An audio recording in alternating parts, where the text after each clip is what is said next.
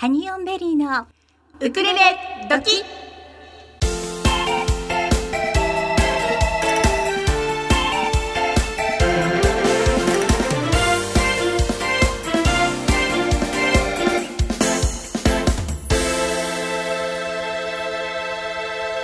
皆さん、こんにちは。ハニオンベリーのゆりですかなです。毎週火曜日16時から18時はハニオンベリーのウクレレ時2時間テレワークでお楽しみいただきたいと思います。はい。本日は放送半年を過ぎまして初のスペシャル番組をさせていただきたいと思います。ゲストをお招きいたしましてギフトボックススペシャルをお届けいたしますそれでは今日もメッセージの送り方をご紹介いたしましょう。いまず、ハニオンベリーの Facebook ページがございます。こちらの方からメッセンジャーでお送りください。そして、ハニオンベリー公式ページがあります。こちらは https コロンスラッシュスラッシュハニーオンベリードットクラブこちらにメールフォームがありますので、メールフォームからメッセージリクエストをお送りください。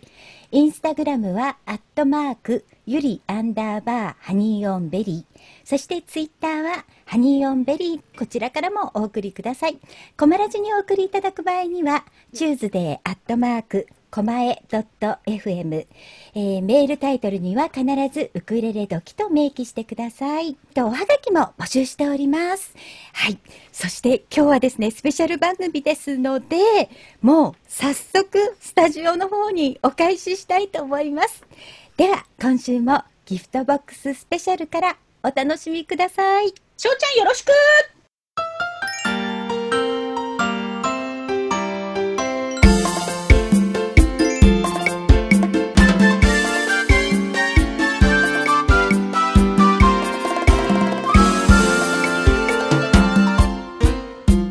ハニーオンベリーのギフトボックス。このコーナーでは、ハニベリの二人が今あなたに伝えたいことをゲストをお迎えしてお届けいたします。本日はスペシャル版としてお届けしたいと思っております。ゲストは新宿ボーカルスクール校長の川上二郎さんです。二郎さん、こんにちは。どうも、こんにちは、川上二郎ですこんに。ちは。今日はよろしくお願いいたしよろしくおます。願いいたします。それでは、えーはいジロさんに自己紹介をお願いしてもよろしいでしょうか？はえっと、98年はい。に、えー、クスクスというバンドでデビューしまして、はい。で、えー、27歳の時ですね、に、えーソロになりまして、そこからは、あのソロの活動と並行して人の、あの、楽曲プロデュースであったりとか、えーそれから歌を教えるのとかを始めて、で、まあ今、その傍ら、自分の歌のスクール、新宿ボーカルスクールというのを始めて3年目になります。あとはなんかあの、東京 MX でやってるはい踊るポリタンってわかり、わかんないですよね。と、みな、南さすがさんっていうあの、はい振付師の方の、はい。あの、やってる子供向けのダンス番組がありまして、はい。あ、それのそれ。あ、それの音楽全部俺がやってます。あ、すごいだから。そういうようはないクリエイター仕事もちょいちょいやっへそうなんです。ジローさはいんを、この私たちのね、番組にお呼びできるいきさつといいますか、私たちが出会えたいきさつを、ではちょっはと、かなちゃん、お願いします。そうです。ね。はいあの、出会いはですね、はいちょっといろいろ見てみましたら、はい。えー去年のですね、7月9日でした。あれはねまだ1年経ってないんですよ。一年経ってないんですよないんですよ。びっくりしましたよ。あれ？と思って。あなるほど、の、なるほど。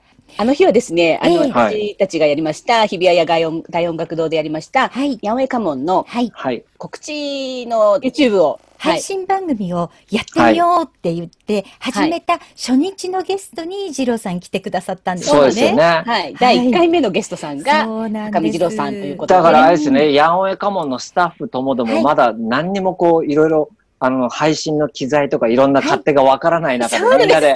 あわあわしながらやってそうです。とりあえず7時からだから、みたいな。る。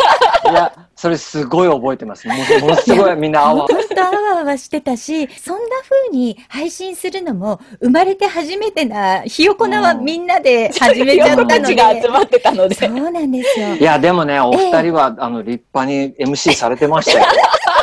俺だからなんかね、あの、お二人はそういうなんか MC のお仕事とかやってる人たちなんだろうなって思って。いやいやいやいやいや。いや、とんでもない。とんでもないですよ。ね、あの日多分収録始めようっていう直前に、豊作プロジェクト CEO の秋田さんが、ウクレレでポロンポロン、やおんやかもん、こんな感じでいいかなみたいなことで、うんうんテーマソング的なものができ、急に歌いながらスタートするっていう、と、とてつもないスタート方法でした。いやー、ええそして、あの、思いがけなくね、そういう名曲も生まれて。曲もあれ本当にあれね、あの、秋田さんとは、うん僕はね、そのデビューした当時、デビュー前からか。はい秋田さんとは僕はね、17歳の時から知り合いなんですよ。えー、そう。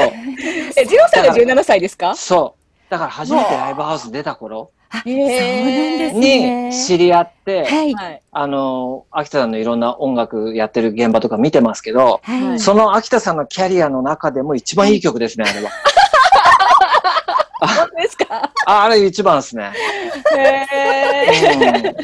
いろいろ曲ありますけど、はい。うん、あれは誰も超えられないな。ー。じゃあ、奇跡の一曲が生まれたわけですね。あの時。そうなんですよすごい。で、まあそんなことがあって、その、はいあの、ヤンオエカモンの時に、ええあの、いろんなコーナーをね、はい作るの中で、はいジローそういえばあのアニメ、あの、うん歌ってたよね、みたいな中から、はい。ちょっと、ちょっとジローのコーナー一つ設けたいんだよねって言って呼んでいただいて。はい。あれはどのくらい前にオファーがあったんですか？あの、いらしていただいたのが7月の第1週だったんですけど、うーんとね、直前ぐらいですか？そうですね、結構、結構直前だったと思う。うん、そうそう。でも俺がライブやったりとかした時には、うん割と秋田さん顔出してくれたりとか、はいはい。最近どうしてんの？って言って、ちょこちょこは連絡取ってたんですけど、うん。あそうなんうん、あそこで急にまた大接近しましたね。そうですよね。はで、だから、あの、ええ。ハニーベリーっていう二人だからって言って紹介されて、で、ウクレレをやって歌う人たちがどうかもまず知らないし、で、なんで二人で名前ついてんだ？みたいそうですよね。どうも、はじめまして、みたいな。な。どうも、みたいな。うん本当です。ねねいや、でもお二人の存在がね、この一連の今回の CD もそうですけどね、今から話すはいのもそうですけど、え。えどれぐらい秋田さんが助かってることか。へえ、そうですかそうでね。しょうか。そうですよ。あら、もうお二人が。が花を添えてくれてね、なんかこう明るい楽しい感じでこう、ムーブメントが進んでいってるじゃないですか。これ秋田さんだったら、はいあの事務所からのね、あの殺風景な配信で、で、なんとかなんすよね、とかって言っても、その花がない、花が。サングラスかけて出てきて。サングラスかけてな、もうもう怪しいおじさんでしかないですから。そんなことそう、だからお二人が、はいお二人がその秋田さんの思ういろんなビジョンを、ええいろんな方々に、はい。ポッポップな明るい催し物としてご紹介してるんですよ。と私たちが今このコマラジでウクレレ時をスタートできたっていうのは、もはいう秋田さんがうん。やりなよ応援するって言ってくださったから始められたんですよ。だだから本当、に秋田さんもその時にやっぱり自分もねそういうラジオとかで発信していきたいことがあるんだよねっておっしゃってうん。それで私たちがやるんだったら応援するからやっちゃいなって飲みの席で 軽く言っていただいていやあ本当ですか？本当ですか？って言って。でも大丈夫かなあの、まあ、あの、後から話す僕のヒストリーの中にもたくさん出てくることなんですけど、あの、飲みの席とか、はい。あの、なんか、たわいもない話の中から、はい。ひ広がる未来ってたくさんあるじゃないですか。はい。うん。だからそれを、そ、の、ひょんなことからの、うん。ひょんが、うん。ひょんって来た時に、うん。ひょんって掴んだやつが。そう。そのひょんをね、掴めたやつってのがね、未来が開けるやつなんですよね。なるほど。だからそのヒョンをええ、なんか、なんかただスルーしたりとか飲みの席の話だからってやってると、うん何にも日常は変わんないですようね。ん。うんその通りかもしれません。だから、だから、はうんハニベリはそれをヒョンを掴んだんですよね。はい。そういうことでひょんなことを、ははい、掴んだんですよ。ね。掴んでいただいたんです。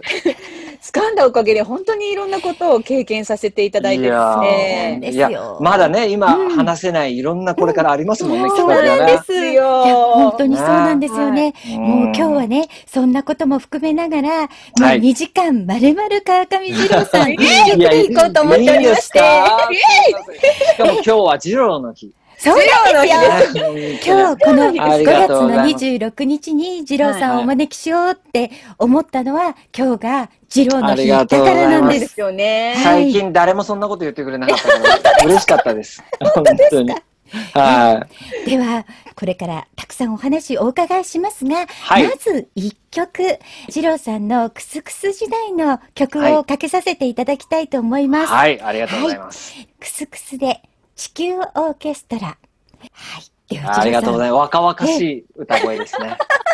若々しいですね。若々しい。これ、あの、しかも、はいあの、ランマ2分の1という、ええあの、アニメのオープニングテーマ曲で作らせていただいて、そうですね。で、はい、去年の野音もこの曲を、あの、はい。募集してみんなで歌いました。そうはいですね。そうなんです。クスクスメジャーデビューはき89年なんですか？89年？89年えっ、と、90年89年。89年です。89年。でもね、インディーズで1枚出してるんで、88年なんですよね。正式な。そうなんですか。うんへーえっと18の時？次郎少年は18歳の時に札幌から東京へ来たんですか ?17 ですね。16.5ぐらい。すごい若い頃に出そう、あのね、ですね。北海道は、はい。と東京と違ってね、あの、ええ音楽番組っていうのは、いわゆるザ・ベスト10とかトップ10とかあったけれども、はい。洋楽とか、うんなんかそういう、なんていうんですかアンダーグラウンドの音楽を紹介する番組ってほぼなかったんですよ。で、ところが、ベストヒット USA だけ夜に流れてて、はい夜中に。で、あとはね、ミュージックトマトジャパンっていうね、音楽番組があったの覚えてます？覚えてます。はい。ミュートマと呼んでましたけど。で、そのね、ミュートマをある日、はい16歳の少年次郎がはい。見ていたら、はいうんファズっていうバンドがありまして、後にこれ知り合うんですけど、俺。はい。そのバンドが、ファズ16歳にしてデビューっていうのがテレビで流れてたんですよ。北海道いた時に。はい。で、やばいと思って、俺負けてんな、こいつにと思って。で、大至急高校辞めて、はい。アルバイトして、はい。で、出てきました。そうなんですね。そうなんです。で、後にそのファズのボーカルの子と、なんと同じレーベルのレーベルメイトになって、へえ。で、俺はお前のおかげで東京出てくるのを決心したんだからなって言って。で、で、いやいや、俺もお前がデビューした時見てたよって。すごい。そんなね、ひょんな出会いがここにもありましたけどね。へえ。はいで、まあ出てきて、はい。えっと、1年ぐらいかかってバンドのメンバー見つけて、はい。で、すぐに、あの、ライブとかやり始めて、うんで、なんか、いろんなバンドの前座やらせてもらったりとかはい。もあったんですけど、ええ。まあ、イカ天に出たりとか、テレビ番組の、そうですね。はい、はい。によって、すげえ動員が増えて、でもあれですよね。実際、イカ天には1回しか出てないっていう。そうです。しかもあの時もうね CD 出してました、実は。うん そうなんですいろんなよね。大人の事情で出されたよみたいな感じ。いやいや、あのね、新宿ジャムっていう、それこそ秋田さんと一緒によくやっていたライブハウスがあって、はい。で、あの番組がね、あの、まだ始めて1回目か2回目ぐらいの時は、うん出演者がまだ玉が揃ってないから、いはいいろ、いろんなライブハウスの推薦バンドが出てたんですよ。へえ。そう。で、ね新宿ジャムの店長に、はいある日ライブ終わってから呼び出されて、ええ。お前らさ、テレビ出たくない？って言われて、出たい出たい出たいって言って。で、出たらあれだったんですよね。へへーその時にはもう、はいあの、すでにあの、キャプテンレコードっていうね、その時にはええレコード会社があって、そ、そこでもう録音すして、オムニバスアルバムに2曲入るっていうのがもう決定していたんですよ、その時。へだからまあ、ただ単純にテレビ出たかったから出たんですけど、そしたらまあ、そういうことになって、なるほど。そうなんですよ。で、それからあれよあれよという感じで。で、はい。そう、で、19歳でデビューして、ええ。その年にもう武道館とかやってましたもんね。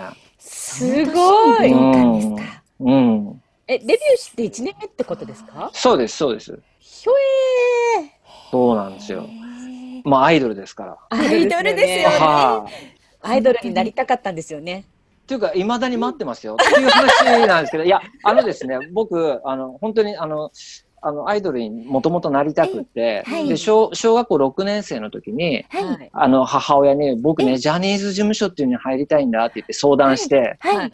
そしたら、そっか、じゃあ写真撮って送ってあげるねって言って、あの、家のね、あの、リビングのベランダのところで、うん窓べ、窓の方をを見ながら光を差し込む中で、母親から生まれて初めてのアーティスト写真を撮っていただいて、えで、お母様をもう全面応援してたわけですそうね。、そう。東京行くことと、そうですね。うんそれで、じゃあ、母さんこれ送っといてあげるからねって言われたきりなんで、はい俺実は今か、今でもジャニーズからの返事待ってるんですよ。そうなんですね。そうです。ずっと待ってます。お母さん本当に送ってくださったかな？そこそうなんですよ。そこでちょっと怖くて聞けない。あそうですね。ではい。ももう今、この二郎さんがいらっしゃるので、あの、ジャニーズの返事は待たなくて大丈夫だと思いますから。思いそうっすます。かね。待ってるんだけどな。だから城島くんとか見てると、はい TOKIO の城島くんとか見てると、はい同じ、同じ年だしね。そうですよね。うん、ちょっとなんか複雑なんですよ。何が違って俺がここにいないんだろうな、みたい でもいやいやいやいやいや。城島さんの場合も、まはいアイドルでね、デビューされてますけど、はいはいその後の番組に絡んで、ものすごい資格取ってたりとかされるじゃないですか。よそうですよねだから別に歌を歌わなくてもっていうと変ですけど、うんそれでもやっていけるようにちゃんとこうジャニーズってちゃんと育ててるんだなって思ったりもするんですよ。な。しっかり立ち位置作っていきましたよね。そうですよね。そうなんですようん。ちゃんとその人その人にキャラクターを与えてるというか、すごいなま、とちゃん思います。とね、ちゃんと守ってますよね。守ってます。でもね、うん俺ね、歌番組でジャニーズと一緒になった時怖かった。ジャニーズは怖かった。え、その時代ど、誰と一緒だったんですか？光源氏です。おあお、ローラースケートですね。光源氏、はい。ええええいや、怖かったっていうか、彼らがなんかしたっていうわけじゃなくはいて、あ。ええ彼らまは毎日のようにテレビ局にいるじゃないですか。ははいい。だからめちゃくちゃ慣れてんですよ、いろんなことに。なるほど。でも僕らは田舎っぺだから、うん。例えば、あの、お化粧するね、あの、台に座る時とかも、はい、はい。ここ俺たち座っていいのかな？みたいな。ビクビクしてると、ジャニーズの人が、はい。ここ一列俺使ってっから、みたいな感じで、みんなやってて、ああ、入っていけない怖くて、みたいな、ありましたよ。へはい。いろんなことがあったんですね。ありましたね。多分あの、今日のこの2時間のウクレレ時では、とてもとても聞ききれないので、本当今日は触りだけになってしまうんですそうですが、もう俺本出しますわ、今度。あ、そうしてください、二もう郎さん。本出す。うん本当それがいいと思います。うんええいろんなことがありましたそ。れでね、今回はい私たち、はいあの、川上二郎さんのスペシャルをやりますよっていうのをね、はいはい一月ぐらい前から告知をしてたんですよ。はいそしたら、このウクレレ時始まって以来のメッセージがたくさん来てしまいまして、おー。す。ごいですもよう。ね、メッセージとリクエストがたくさん来すぎてしまって、はい。実はちょっといただいたメッセージの中でも、おかけできない曲が出てくるぐらいき、あの、いただいたんですね。え、その中で、まず一曲メッセージとリクエストいただきましたので、ご紹介させてください。お願いします。はい、えーラジオネーム、あめちゃんさんからいただきました。ゆりさん、かなさん、いつも盛りだくさんな楽しい放送ありがとうございます。二郎先生の魅力にどんどん惹かれていっています。今回の二郎デーでさらに深く惹かれていっちゃうと思います。楽しみにしています。いいね。もうもうハートがすごいんですけど、ハートの数が。そして、リクエスト曲いただいております。世界が一番幸せな日、よろしくお願いします。ということで、ここでリクエスト曲おかけしたいと思います。はい、これは。クスクス時代の曲ということで、よろしいそうです。あの、でしょうか。メジャーデビューのはい1曲目ですね。そうですか。シングルです。はい。はい。では、クスクスのファーストシングルで、世界が一番幸せな日。ありがとうございます。若々しいですね、歌い方がね。いや、でもね、これね、あのえ、僕、今、はいその新宿ボーカルスクールっていうね、歌のスクールやらせてもらってますけど、はい。あの、毎回、その初めての人たちには言うんですけど、うん。あの、僕がね、本当に下手くそだったんですよ。もう、今聞いてもらったやつは、へ下手とかなんとかっていうより、まあ、みずみずしさだけで僕は聞いてますけど、今のみ、あの、このみずみずしさは僕、今の僕には出せないですからね。それはいいなって思うんだけれども、はい歌の、まあ、テクニックの面で言うと、まあ、本当に乏しかったわけなんです。うんうん。で、あの、だからこそ、うんあれができない、これができない、本当はこんな風に歌いたいのにっていう、あの、習いに来る人の気持ちがすごくわかるんですよ。僕がそうだったから。はいうん。で、僕が習った先生たちっていうのは、はい。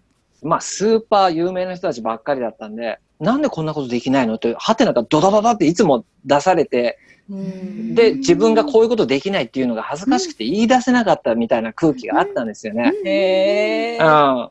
なもんで、僕教えるときには、音程さえもちゃんと取れなかったんですよ、僕って言って。だから大丈夫って言って教え始めるんですけど。だからまあ、その、そのみずみずしさは、はいあの、あったけれども、いろんなことが足らなかったことっていうのが、どうやって自分の中にこう補ってきたのかっていうのがはい。あるので、すごくあの大切な時期なんですよね、この下手くそだった時期が。なるほど。うんそうなんですよ。じゃあ次はあのみずみずしかった時代を経て、はい、経て。あの経て、あの、ソロ活動をし始め、それとはい並行して、はいこうムイトボニートというバンドを結成されたんですかね。そうなんでですよ。そうなんですよ。あの、もともとクスクスをやり始めた時が、はい。えっとね、あの、ちょっとそこの話に一瞬戻りますけど、はいはい世の中はね、男男子はボーイ、女子はレベッカだったんですよ。まあそういう時代でしたね。はいそうですねはいそうででで、そういう時代の中、東京でできたんです。ははいい。で、ちょうどね、ボーイが解散って言い始めた頃です。はい。で、世の中のバンドはみんなボーイみたいなのばっかりだったんですよ。うん男はねそうですね。で、それを見ていた僕は、はい。この人たちと同じことやっても絶対に人気出ないなって思って、はい。うんであれば日本人がえ今まであのバンドサウンドの中でやってこなかった音楽との融合をなんか発明しなくちゃいけないって思ったんです。で、そこで思ったのがラテン音楽とアフリカンミュージックをロックバンドが吸収したら、音楽的に吸収したらどんな風になるかっていう実験をやったのがクスクスだったのなるほどねで、なのでクスクスの音楽っていうのはロックだけれども、ええ。あのカリビアンの要素とか、うんあのアフロア、アフリカ音楽ですね。はい。の要素とかが入っているんですね。でうんクスクスが、まあ、あの、活動停止になった時に、はい。あの、ドラムの誠くんと僕と二人で。で、さらにこのマニアックな音楽性を追求していこうという話になって、で、ええ。米米クラブみたいなバンド作りたいって言って作ったのがムイトボニーだったんですよね。なるほど。う。そうんなんですね。バンドメンバーは、あれですか、はいはいあの、いろんなバンド活動している方たちと集まってきた。そう。なんか音楽仲間みたいな、うんうん、人たちが集まってきて、はいうん、やった。最初はね、15人ぐらい編成だったのかな。へ静え。それが、はいそれがまあ11人ぐらいで固まって、ええはいうん、活動してたっていう感じですね。ムイトボニート何年ぐらい実質やってたんですか？ね、5、6年だと思います。そうですか。うん。ところが、はいやっぱりこのマニアックな音楽やったもんで、どんどんお客さんが離れていってですね。そうなんですか？そうだったんですか。いや、でもそこで思い知ったのは、え。例えば、あの、サルサのはい。リズムであるとか、はいサンバのリズムとかっていうのは、ええ。要素として入ってる分には日本人は、わあ、いいねって言って受け止めてくれるけれども、はい。もろにそれをやるとどうやって乗っていいかがわからない。なるほど。それからうんメロディーラインの作り方も変わってくるんです。いわゆるポップスじゃなくなっていくから。はい。変変わってますよね変わってます。うんはいだから、クスクスでデビューしたアイドル二郎くん、イエイイエイって言ってた人は、はいなんかちょっと、ちょっと変わっちゃった？みたいな。な。なるほどね。なんか難しい？みたいな。そういうね。なあったと思いますよ。そうなんですか。うん。あの、私もゆりちゃんもそんなにクスクスも見てなくて、ですよ。うんちょっもうあの、と本当に年代が。チロさんと知り合ってから、うん。こううん。歴史をたどるかのように、そうなんですよ。うんクスクスからこううん遡って、はいはい、ムイトボニート時代にやってきて、はい。いや、ムイトボニートかっこいいじゃんって言って、今ちょうどムイトボニート遅みたい咲きで。な。、ありがとうござい20年ます。くらい遅咲きなんです、私たちね。でもどうしてどうしてって思うぐらいめっちゃかっこいいんですよ。そう、だから、あの、はい大人の人気はすごいあったんですよ。うんうん、うん。そうでしょうね。あと、だから、その日本のラテン界の人たちとか、はい。そういう人たちは、ああ、ムイトボニートいいじゃん、いいじゃん、みたいな言ってくれてたんですけど、うんでも、なんか、その、僕らの目指してたこととは、ちょっとなんか変わっていっちゃったところもあって、えええええで、それと同時に、はい。あのね、ムイトボニートよりソロの方が後なんですよ。えなるほど。うん。ええ。で、ある日、ソロのアルバム作ってみないっていう話があるレーベルから来て、はい。ムイトボニートやりながらソロを作ったんですよね。ウォーターっていうアルバムなんですけど、はい。はい。それ、それを作ったと同時に、ソロが楽しくなってしまって、そうなんですね。であ、俺のやりたい音楽ここにあったみたいな感じになりまして、そんなこんなで、まあ、ムイトブリントのメンバーには、い。ちょっとソロやりたいんだよね、と言って、うん。あの、俺抜けるから誰かボーカルやって続けてよって言って、いやいやいや、君が抜けるなら、いそんなん。次郎ちゃんそれないよ。やいやいや、いやいや、後半仲悪かったんですよ、バンドが。へえうんいやそんなで。へえはい。そうなんです。バンドってね、本当にいろんなことありますよ。うん。その仲悪くなったんですよって言ってたのが大体27ぐらいかな。そう、みんなそれぞれメンバーの中でそう、ですよ。あの、結婚したとか、子子供ができたとかそ年ですよね。そう、そんな中えで、えなんか100%バンバンドになんか捧げらんないよ、みたいな。なんで俺はこんなに一生懸命やってんのによ、みたいな。なんかね、そん、そんなこんながいろいろあって、ううん、ちょうど一人になりたかったんでしょうね。そうなんですね。ねでもね、きっと、この、いい言い方合ってるかどうかわからないんですけど、はい。クロートの皆さんにはものすごく魅力があったであろう、ムイそうート・ボなんですよニートの曲をはい一曲はいおかけしてもよろしいでしょうか？はい、ぜひお願いします。はい、えー、ムイトボニートのセカンドアルバムフロールから、えー、波の数。ありがとうございます。マニアックでしたね。マニアックなんですね。このはいこの大好こき大好き。いやーありがとうございます。あの、僕はその天の弱な人で、よ、よ、世の中がみんな、あの、ラブラブ愛してるっていう歌を歌ってる時には、はい。みんな同じようなこと歌ってんな、俺は絶対そんな曲作んないぞって、クスクス自体はそういう曲ないんですよ。ああ、そうですね。で、ムイとボニートになってから初めて個人的にあなたが好きですとか、なんかそういう歌詞を書き始めたんですよね。あなんかだから時代によってうん書きたい歌詞の内容が変わっていったのかも。そうなんですか。ん一つお聞きしてもいいはいです、か、はい、はい。あの、二郎少年がうん北海道から東京に出てきたタイミングっていうのは、はいもう曲作りって始めてらしたんですか？始めてました。始めてたんですね。もう10、うん、16、7から作ってましたね。そうなんですか。は二郎少年が書いてた、はいさっきね、流しました地球オーケストラだったり、い。うん。海が一番幸せな日は、うん10代で書いてるってことですよね。そうですよ。全部10代です。クスクスのやつは。もうあの、二郎少年はどういうことを考えてた少年だったんですかね？えっ、と、うんとにかくなんか人と、人がやってないような音楽を作りたかったうし、んメロディーラインとかうん言葉のセンスとかもう、んなんか人と一緒が嫌だったんですよね、とにかく。うんでも今変わりましたよ。人と一緒で平凡で一番って思ってます。でも当時は、当時はとんがってたんで、そういう意味でとんがってましたね。なるほど。でも各曲はすごい優しいじゃないですか。うん、うん、う。うんんあの、すまあごい。なんでかっていうと、うんはい。なんでかっていうと、そのエレクトロニックなロックではなくってえっと、やっぱりね、世界中どこにでもいるんですけど、うんあの、例えば、ズークっていう音楽があって、はい。ま、マルチニーク諸島から生まれたダンスミュージックなんですけど、あの、いわゆるラテンのノリではあるんだけども、そこにロックが足されてるものみたいな。うん。で、そういうようなね、はい。あの、なんていうのか、ある種ミクスチャーで作られてる音楽にすごく影響を受けて、うんだからゴリゴリのロックとかって実はあんま聞いてないんですよね、僕。うんうん。だからなんかそういうのを聞いて育ったので、はいだから僕はね、そういう意味で言うと、すごい根っからの日本人だと思ってるんですよ。どういうことかっていうと、日本人ってうん外国で生まれた何かを自分たち風にアレンジして、例えば掃除機でも何でもいいです。何でも自分たち流にして表にまた海外に輸出したりとかっていうのがとっても上手な民族じゃないですか。うんうんはい。僕はね、あのええ。音楽に関しても全くそうだなと思うんですよね。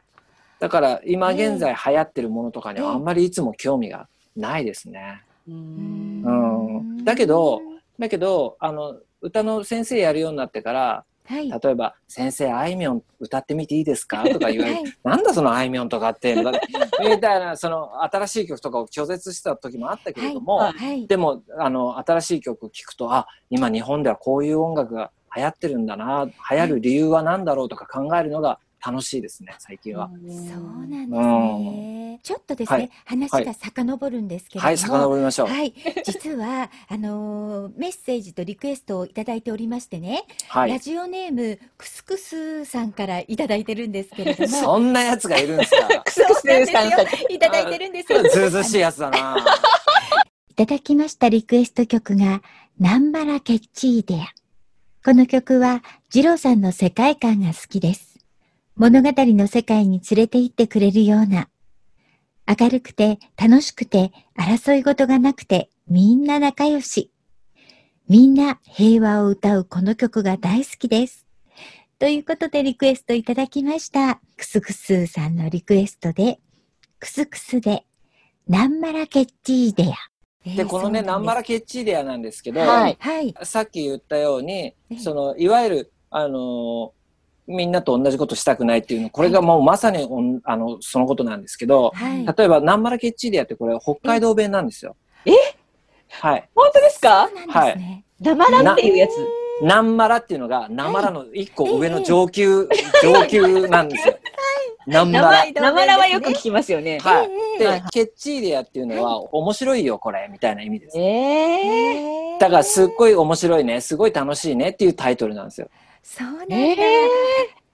でその頃の僕は、はいあの、方言に凝っていまして、はい。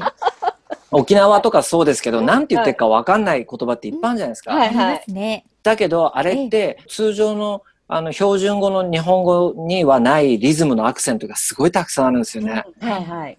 例えば、ナンマラゲッチーデやとかって言っても、すごく楽しいねに比べて、ナンマラゲッチーデやって言うと、すっごいなんかリズムあるじゃないですか。リズムあるある。うん、でで、その時の二郎少年は、はい。に日本語ってね、僕のスクール来ると本当にこの話よくするんですけど、はい。日本語ってね、ダサいんですよ、リズムが。うん平坦なの。うんそれに対してうん、地方の方言っていうのはすごい今言ったように、はい。リズリズムがすごくあるからら、ります。それをすごい歌詞に使ってた時期があるんですよね。へえ。え。それで、ナンバラケッチーで。へえ。だ北海道の人はね、別に普通にスッと聞いてたと思います。本当ですか？そうなんですか。はいあの。今、あの、やってるのはソロとロックバンド、スパットっていうのやってますけど、はいい、いつの時代もね、やっぱりね、リズムが好きなんですよね。なんか、うん。リズムに、ね、方言の流れからいきますけど、ええそのええ言葉のリズムにしてもそうだけど、はい。リズムが大切なんですよね。うんだから、あ、の、みんな、歌習いに来る人は、はい音程をうまく取れないことをすごくお悩みで来るんですけど、まあ、俺もそうでした。うん。だけれども、うん。音程があってないことよりも、はい。リズムのアプローチがない歌の方がつまんないんですよね。あ棒読みになっちゃうから、音程が合ってたとしてもうね。んううん。ん。だからリズムはすごい大事なんですよね。そうなんですね。はあの二郎さんのレッスン、私はあのかなちゃんと二人で一度だけ受けさせていただいただけなんですけれども、レッスンを受けた方たちのお話をたくさん聞かせていただいていて、はいや。二郎さんはご自分が多分自分の歌を高めるためにいろんなことを勉強していろいろ吸収されたから、教えるのがこんなに上手くなったんだろうなって思っていや、もう本当に下手だったんですよ、俺。本当にもうね、びっくりするぐらい下手だったんですよ。あのみずみずしさだけ。みずみずしいだけ。みずみずしさとリズムですかね。うわあうまいこと言う。そうなんですよ。うんなもんで、だからら、あのね、あの、そういう音程の取り方とか、細かいテクニックに関しては、はい自分の、だから苦労してきたことがあるから、ええだからなるべくわかりやすく、はい、簡単にっていうのをいつも、うん、考えてやってますね。もうそこがね、うん習ってる皆さんが、そうですね。うんあの、以前、あの、一番初めに12月ぐらいに一度はい友達にゲストでいらしていただいたときに、ええ最速で教えられるビブラートで、はいそういうのとかがすごいですよね。なんかこの、うん発案する感じが。そうそう、発明なんですよ、これは。そうですよね。うん。発明ですよ。発明。だかうんら、あの、気づかなかった、普段私生活でやっている体の動き、声の動きが、実は歌のテクニックにあったみたいな。その置き換え方のその例えがですね、非常にわかりやすいんですよ。いやー、いや、そう思っていただいたらいいんですけどね。はいそれで、その最たるものが、うんはい二郎さんの YouTube チャンネルですよね。ありがとうございます。いい振りを。いい振りだありがとうございます。いい振りだ本当に、その、はボイスラバーズの中で、はい二郎さんが編み出した、そのいろんな方法を惜しげもなく紹介してるじゃないですか。ねえ。でも、あれ、あれ分かってくれたらいいですけどね。分かってくれると思います。ううんん。なんかね、あの、全然これ悪く言うわけじゃないんですけど、はいはい俺習ってた時っていうのは、ええ。先生が、例えば課題曲はマイケル・ジャクソンだったりとかするわけですよ。マイケル・ジャクソン。はい。課題曲。で、で、課題曲難しいと思いながらやってたら、ええ。例えばね、マイケルはこんな風にやるの、みたいな説明の仕方であレッスンを受けてたんですね。で、はい。え田舎っぺな次郎少年は、はい。もうすおし教わってるレベルが高すぎて、うんこれをどうやって俺自分の歌に持っていけばいいのかなっていうのがずっとわかんないまま受けてたんですよ。うんで、そのわかんなさも質問の仕方がわかんないから。うんすべてがわかんなかったから、うんだから習いに来てくれる人たちには、はい。こういうことわかんないですよね、きっとっていうわかんないところまで一緒に下がってってあげて、うんううんん。で、分かった上でう、んで、それってこういうことなんですって一つずつ、あの、な、紐を解いてってあげないと、はい。教わる人ってやっぱりね、あの、うんどこかに恥ずかしさとか、うんこんな風に思われたらかっこ悪いからとかってあるじゃないですか。はい。うん、そこをね、これっぽっちも思わせたくないんですよね。うんでも何か、何かを教えるときってやっぱり少しでも、あ、うんはいそっかっていうことを持って帰ってもらいたいじゃないですか。そうなんです。大体ね、うん授業というのは授かる技って書きますからね。そうですね。そうですよ。授かる技と書いて授業ですから。だからな、レッスンに来ていただいたら、はい60分の中で、一つ、最低一つは何か授かったぞっていう気づきがね、うんないと、それはお金払うね、価値がないと思うんですよ。はいもうでも毎回授かって帰るので、いやいや、あのそうだよ帰りがけはもうずっとその録音したものをずっと聞いて帰りますよ。本当に。ありがとうございます。はいいやー本当にあの今ねソロになってからのお話を伺っておりますが、はい。あのその新宿ボーカルスクールのこともまだまだお話伺いますけれども、はいえ。ー、16時台最後の一曲をお届けしたいと思います。はい。はい、次郎さんが今やってらっしゃるスパットの曲でジューシー。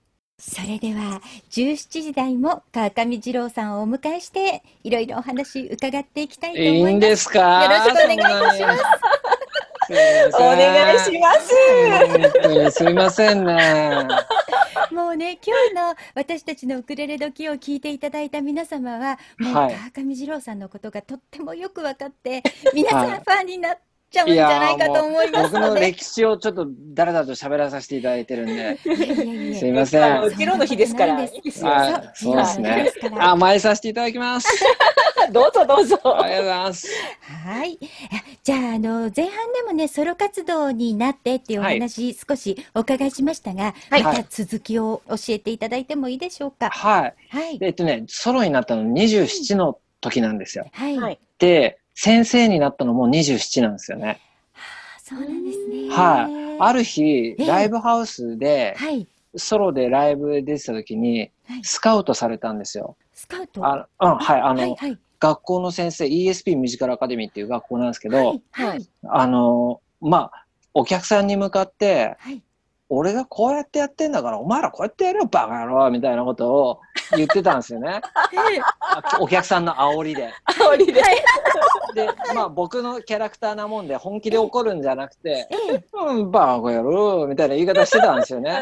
そしたら、はい。あるある方がそれを見ていて、はい。はいあの、うちの学校はお堅い先生ばっかりだから、えはいえ。君のようなニュアンスで教えてくれる先生が欲しいから来てくれって言われて、へえ、すごい。あ歌じゃないとこだったんですけどね。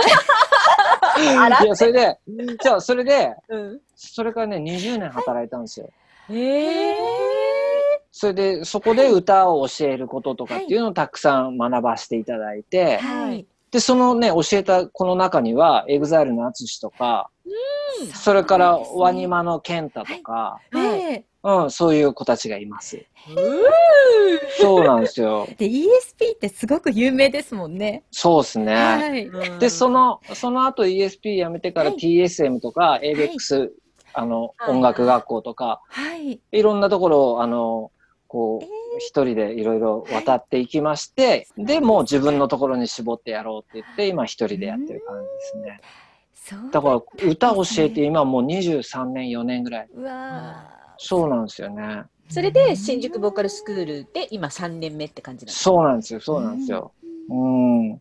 まあでもソロは、はい。あの、えークスクスムイトボニートを経て、はい。はい。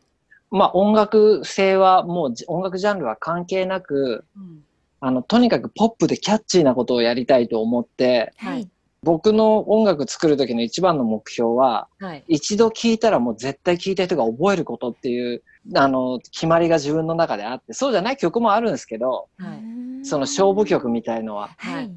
それで、えっとね、曲作る時の自分なりのルールがあって、はい。メロディーが思いついたら、まずコードを取るんですよね。ははいい。だからあ、こういうコード、こういうコード進行かなるほど、なるほどって何回か歌ってみて、はい。はい。何にも録音せずに寝るんですよ、その日は。はい。で、次の日朝起きて、はい。覚えてたら合格。うわーあそう。の毎回私たちの番組アーティストさんいらっしゃるときに、うんあの歌の作り作るのにどういう感じで作りますかみたいはいはいな聞いてるんですけど、うんまあ、まさにそういうことを聞きたかったんですけどそう今 そう。だから、脳裏にどれぐらい焼き、焼き付くのかっていうのが勝負で。なるほどそうなんですよ。でね、曲作る人って、これみんなそうだと思うんですけど、はい自分の頭の脳みその中に蓄積されたコード進行の中でみんな作ってるんですよ。はいはいはい自分にないコード進行でなんか作れないんですね、ほぼそう。ね。うん。で、まあ、あの、芸歴長いもんで、いろんな曲を作ってきました。はいそうすると、頭の中で流れてるコード進行って、まあまあほぼ一緒なんですよ。うんうんうん例えば、桑田さんとかもそうですよね。ははいい。桑田さんの曲コピーしてみると、またこのコード進行、またこのコード進行。そうです。そう。だけど、はいだけど、すごいいい曲ですよね。そうなんです。そこがすごい違うんですよ。全然違うけど、うん。コード進行一緒なんですよね。はい。そうなんですよ。で、で、僕の場合は、まあはい、数少ないコード進行も使い果たしているので、はい。そんな時はコンビニとか、有線放送が流れてるところに行くんですよ。へそれで、なんか流れてきたいい曲をはい。頭の中でキャッチして、ーはい。で、そのコード進行だけ頭の中でキャッチして、はい。店を出てしばらく散歩して頭の中で作って、家に帰ってコードを拾ってみるみたいなのをよくやりますね。あだから出の先でよく作ることが多いです。コードはそうだとしても、うんうんあのジローさんの書く詩がうん。結構すごいじゃ